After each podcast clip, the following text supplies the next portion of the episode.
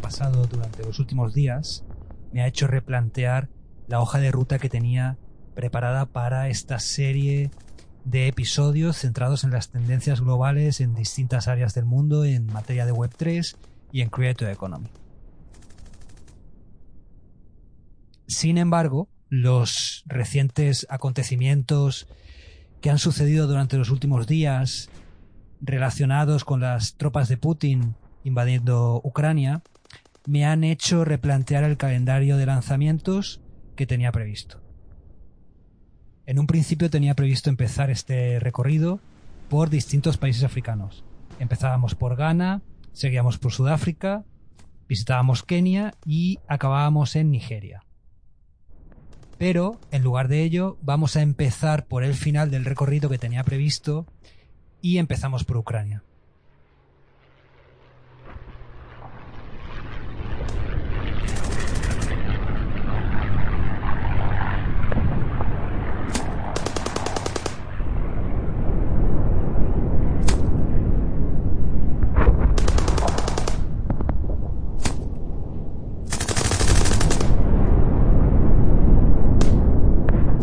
Espera, o mejor dicho, qué esperaba Ucrania de la Web3 y de la Creator Economy hasta hace unos pocos días. A pesar de que eh, todo esto en mitad de un conflicto bélico pueda parecer una frivolidad, como ya vengo contando en la versión escrita de Cartas desde el Destino, en la newsletter que, que lanzo semanalmente, la Creator Economy no empieza y acaba en los creadores de contenido, sino que durante los próximos años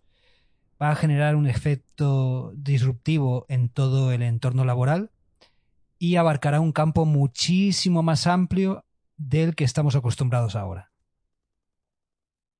Sin embargo, la reciente invasión por parte de, Putin, de las tropas de Putin en terreno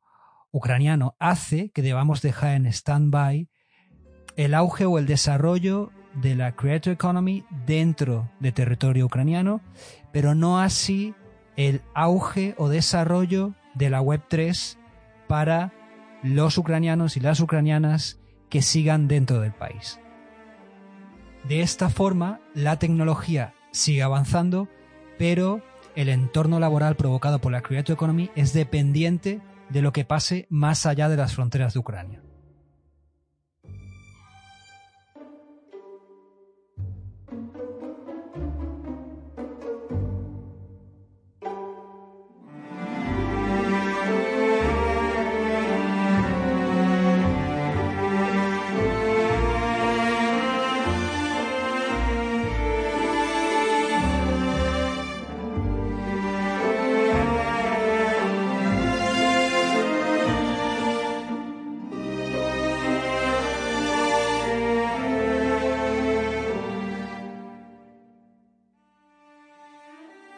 Principalmente son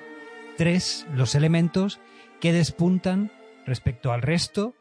en el momento actual que vive Ucrania y que por suerte o por desgracia va a tener que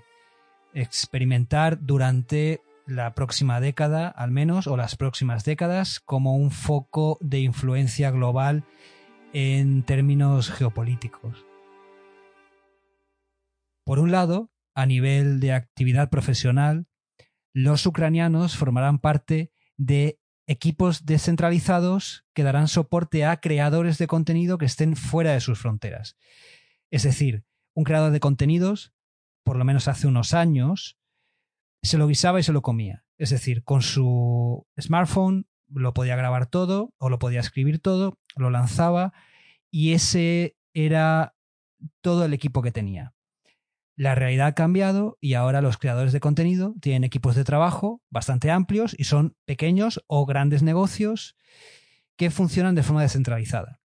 Países como Ucrania dan mucho soporte a nivel de edición, por ejemplo, o de sonido para producir vídeos en canales de YouTube.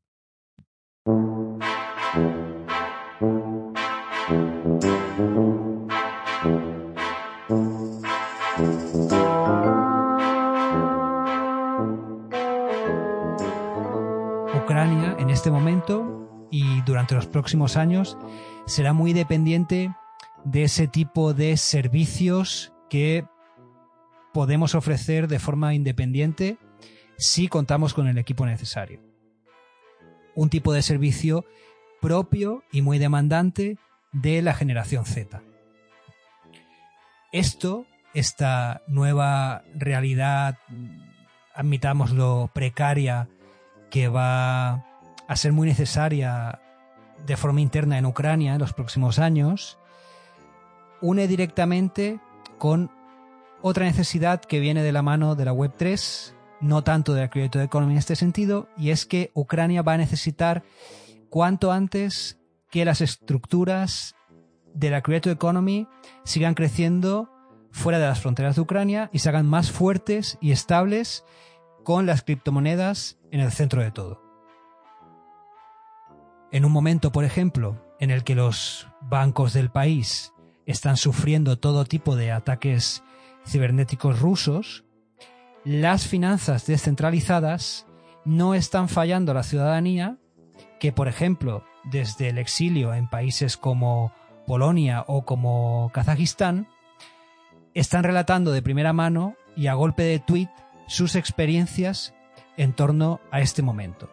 Es decir, no pueden usar los bancos tradicionales, han dejado de funcionar, pero en cambio sus digital wallets siguen funcionando perfectamente, siguen manteniendo sus criptomonedas, bitcoins, ethereum o cualquier otra, y pueden subsistir gracias a ello. Así que principalmente, y resumiendo, para Ucrania, un país que, como hemos dicho, por suerte o por desgracia, va a estar en el, foco y eje global de influencia durante las próximas décadas, las urgencias van a ser mucho más primitivas y esenciales que para el resto del mundo o para parte del resto del mundo.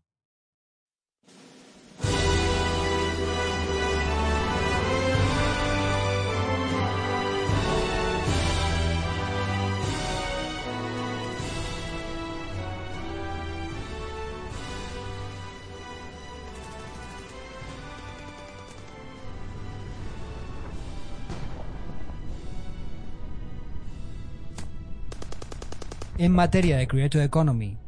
no van a tener un desarrollo que pueda ir a la par de, por ejemplo, sus vecinos en Polonia, pero a nivel de Web3 sí van a poder beneficiarse porque la tecnología sigue caminando sola y sin necesidad de un entorno más o menos propicio dentro de un territorio. Así que tres van a ser las tendencias imperantes en Ucrania durante los próximos años. Uno,